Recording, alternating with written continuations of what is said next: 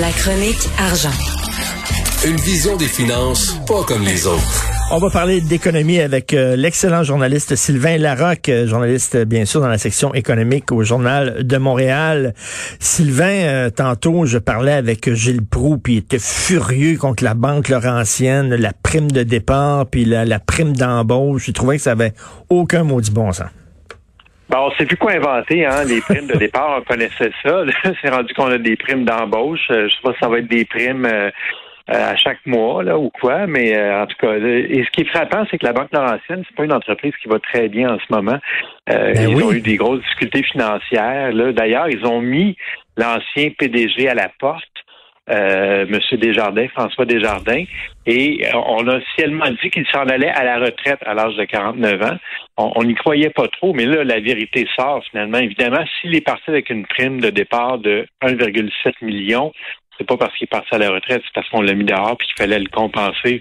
Non, non, mais moi, moi, moi, c'est ça, Sylvain, là, qui, puis je pense que les gens qui nous écoutent ont le même problème que moi, là. C'est-à-dire que si, effectivement, tu améliores la performance de ton entreprise, ben oui, quand tu pars, tu as une prime de départ, c'est bien correct. Les actionnaires sont contents, tu as amélioré ton entreprise, ton entreprise est mieux. Euh, mais, mais tu sais, quand tu pars sur un rail de chemin de fer avec des plumes et du goudron, avec une marque de pied euh, sur le popotin, euh, on te sacré dehors, puis tu pars avec 1,7 million. Je la comprends pas, ça. Non, c'est vraiment dur à comprendre. Puis là, pour attirer la, nouvelle PDG, ben là, la Banque Laurentienne a sorti 700 000 dollars en prime à l'embauche. Ils ont de l'argent. Hein? C'est parce que là, ça a l'air qu'elle avait un gros salaire dans une banque à Toronto, puis qu'il fallait absolument cette femme-là en particulier pour diriger la Banque Laurentienne, qui est toujours, elle est toujours à, Toronto d'ailleurs, même si la banque est officiellement euh, son siège à Montréal, a été fondée à Montréal il y a plusieurs années. Euh, elle, elle travaille de Toronto, elle ne parle pas français. Moi, j'ai du mal à croire qu'il n'y avait pas un dirigeant au Québec qui aurait pu prendre les rênes de la Banque Laurentienne puis faire une bonne job ben pour intéresser cette entreprise-là. Mais euh, pourquoi il faut aller recruter à... à quelqu'un à Toronto, c'est incroyable. Mais pourquoi faut aller recruter à Toronto? Je comprends pas. Euh, écoute, tu parles de, 1,7 million de dollars l'indemnité pour l'ancien PDG de la Banque Laurentienne. Juste à côté, la page 27 Journal de Montréal, la même page, à côté, une prime intacte pour Alain Bellemare. L'ex-PDG de Bombardier, Alain Bellemare, n'a aucunement souffert du fait que la multinationale a obtenu moins que prévu d'Alstom pour son ancienne division ferroviaire. Un autre qui n'a pas livré la marchandise, mais qui s'en met plein les poches quand même. Ouais, je pense qu'à un moment donné, Alain Bellemare, c'était l'homme le plus haï au Québec. non, mais tu sais, il mettait du monde dehors chez Bombardier, il vendait toutes les divisions, euh, l'entreprise allait pas bien, il a donné la C-Series euh, à Airbus euh, pour un dollar.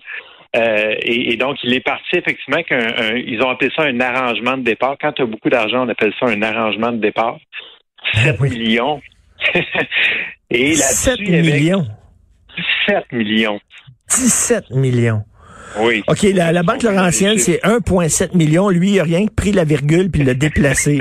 ça. C'est ça, ouais. Chez Bombardier, on n'y pas que la POC. Et donc, euh, là-dessus, il y avait 4,5 millions qui étaient liés à la vente de Bombardier Transport à Alstom. Et il y avait la moitié qui était payée l'année passée, puis la moitié qui venait à être payée ces, ces jours-ci, là, parce que la transaction venait d'être clôturée. Et là, le prix a été révisé à la baisse de 600 millions de dollars US parce que Bombardier Transport n'était pas aussi, en aussi bon état que prévu. Donc, Alstom a demandé une baisse de prix, l'a obtenu. Mais lui, M. Bellemare, même si sa prime était liée à cette transaction-là, ben lui, il va toucher tout jusqu'au dernier sou de ce qui était prévu parce que Bombardier a, a dit non, c'était l'entente qu'on avait. On respecte l'entente, on change rien. C'est ça qui est choquant pour les actionnaires parce que ben oui. Euh, OK, on, mettons qu'on accepte qu'il faut récompenser quelqu'un pour faire une transaction comme ça. Quelqu'un pourrait dire c'est dans, dans, la nature normale de sa job de faire des transactions comme ça. Pourquoi il est récompensé pour ça? Mais mettons qu'on accepte hmm. l'idée qu'il doit être récompensé. Mais si la transaction rapporte moins d'argent à l'entreprise, il me semble qu'il devrait avoir une clause qui devrait dire ben, il faut que ça suive, là, tu sais. Ben, c'est sûr. C'est sûr. Je, je, je, comprends pas là, ces primes de départ-là qui sont données, même si tu te plantes, même si tu livres pas la marchandise. Écoute, pour le rapport d'impôt unique, on rêvait à ça, mais notre chien est mort, là. C'est mort, ben Tout ça parce qu'ils veulent protéger euh, l'emploi des travailleurs de l'Agence du revenu du Canada au Québec. Oui, c'est ça. C'est les emplois de Jean Chrétien à l'époque qui avait euh, installé un centre d'impôt à Shawinigan, faut pas l'oublier. Alors, euh, ben, c'est sûr que c'est une région où le taux de chômage est plus élevé et tout ça, mais euh, non, c'est sûr que c'est ahurissant d'être la seule province, peut-être la seule place dans le monde où il faut, faire deux rapports d'impôts distincts pour les mêmes revenus, les mêmes dépenses. Et c'est fou, c'est complètement C'est fou, puis euh, on dit non. Tout ça parce qu'on veut pas que les gens qui travaillent pour l'Agence du revenu du Canada au Québec perdent leur job. Fait que là, on va être obligé de faire deux rapports d'impôts. Euh, c'est vraiment n'importe quoi. il me semble qu'il y a assez de choses à faire. Là. Le gouvernement a tellement de, de travail à faire qu'il devrait prendre ces gens-là puis les mettre ailleurs. Il me semble qu'il devrait être capable de leur trouver l'ouvrage. Il y a assez de choses à faire, me semble. Ben, tout à fait. Ça doit être trop simple comme solution. hey, tantôt, je parlais avec un jeune là. Euh, il a 29 ans, le gars, il est dans le coin de Fredericksburg, puis il dit c'est l'enfer de trouver de la main-d'œuvre. C'est l'enfer. Les gens viennent travailler deux jours. Après ça, ils quittent. Euh, ils veulent rien savoir, trouvent ça trop difficile. Fait que lui, il travaille des heures de fou, là. C'est pas évident pour ces gens-là du milieu agricole.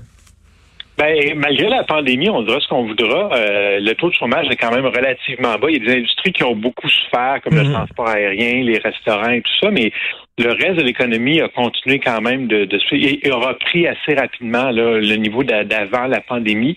Donc, euh, moi, ça m'étonne pas euh, que les, les, il y a beaucoup de gens qui cherchent des travailleurs puis en trouvent pas. Il y a peut-être des gens aussi qui préfèrent encore recevoir l'aide du gouvernement pour euh, ne pas avoir à travailler, puis on peut peut-être les comprendre dans un certain sens. Mais là, aujourd'hui, le ministre voulait du travail a publié sa liste des 10 emplois de, de l'avenir. oui, justement, on va en parler tantôt. On va en ben parler tantôt dans quelques minutes avec Francis Alain euh, de ça, les ah dix métiers euh, qui réservent un avenir prometteur. Donc, euh, même si on est en pleine pandémie, puis on dit que c'est difficile, puis tout ça, il y a quand même des métiers d'avenir. Journaliste, je pense, c'est pas là-dedans. Hein? Non, j'ai cherché deux, j'ai regardé deux, trois fois. je pense que journaliste, c'est pas dans les métiers d'avenir. Merci beaucoup, Sylvain Lara, qu'on continue bien sûr à lire la section argent du Journal de Montréal, Journal de Québec. Bonne journée.